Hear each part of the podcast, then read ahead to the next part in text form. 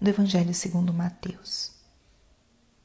Naquele tempo, os discípulos de João aproximaram-se de Jesus e perguntaram: Por que razão nós e os fariseus praticamos jejuns, mas os teus discípulos não?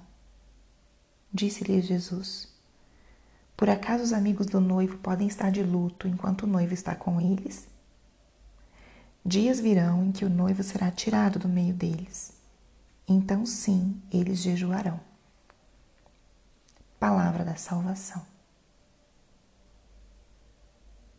Espírito Santo, alma da minha alma, ilumina minha mente, abre meu coração com teu amor, para que eu possa acolher a palavra de hoje e fazer dela vida na minha vida.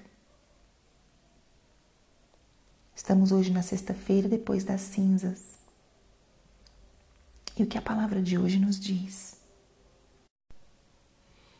Palavra de hoje nos traz o tema do jejum.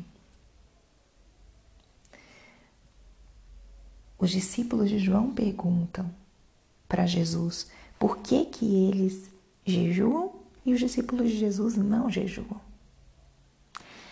É, o jejum é uma prática espiritual que é uma prática ascética. O que, que significa isso?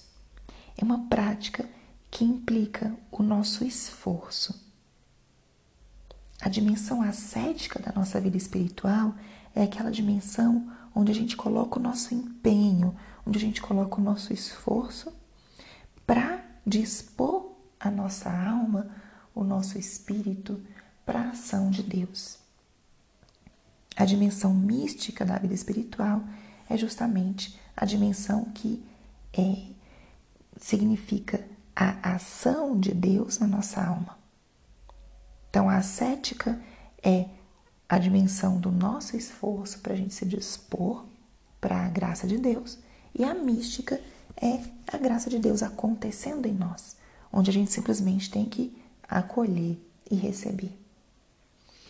E toda a atividade que é ascética, ela é difícil, ela é árdua. E a nossa tendência natural é a gente fugir do que é árduo. Então, essa pergunta do, dos discípulos de João, ela é um pouco como uma pergunta que expressa um pouco de resignação.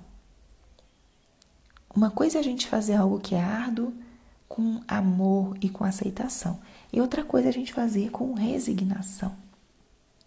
É como uma criança que quando vê o irmãozinho ou o amigo fazendo uma coisa legal e ele não está fazendo, é, imediatamente fala: por que, que ele pode e eu não posso? Ou por que, que eu não posso e ele pode?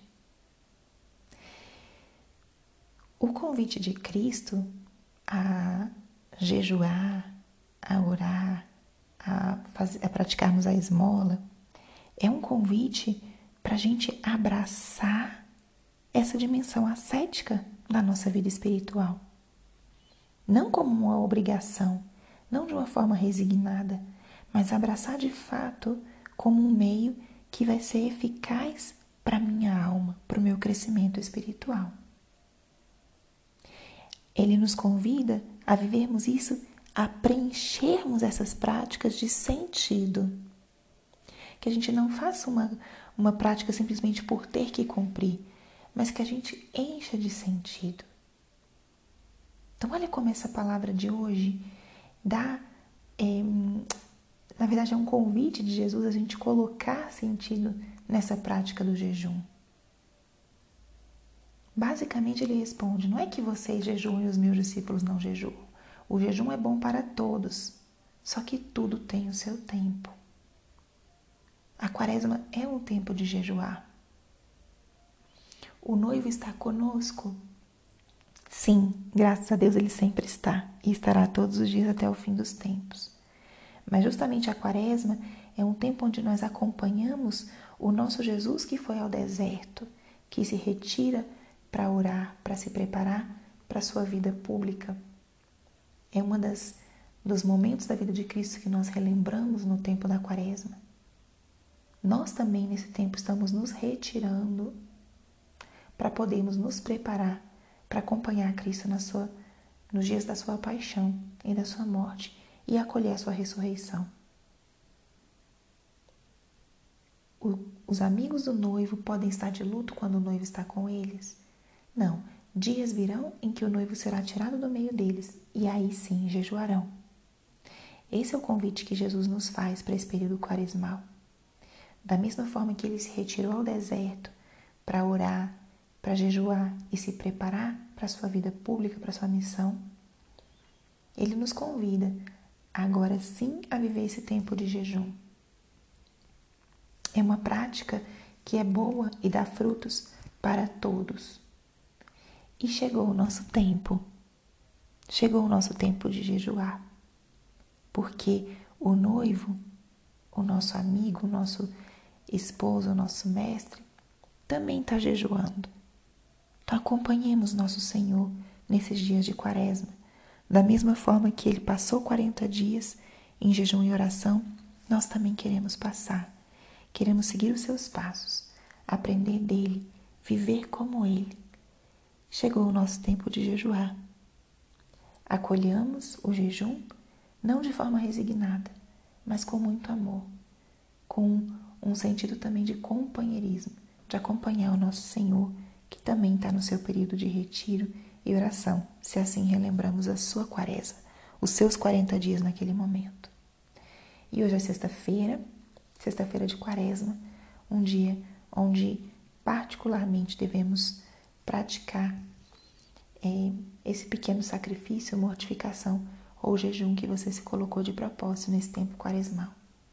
Que essa palavra de hoje nos guie e podemos nos perguntar: tem sentido para mim o meu jejum quaresmal? Ou eu estou fazendo ele resignadamente? Como é que eu posso enchê-lo de sentido? E pensar no nosso Senhor, que está também na sua quaresma. E uma forma de encher de sentido pode ser essa, né? Acompanhar o nosso Cristo, que também, no seu momento, orou e jejuou por 40 dias, por amor ao Pai e para se preparar para sua grande missão. Glória ao Pai, ao Filho e ao Espírito Santo, como era no princípio, agora e sempre. Amém.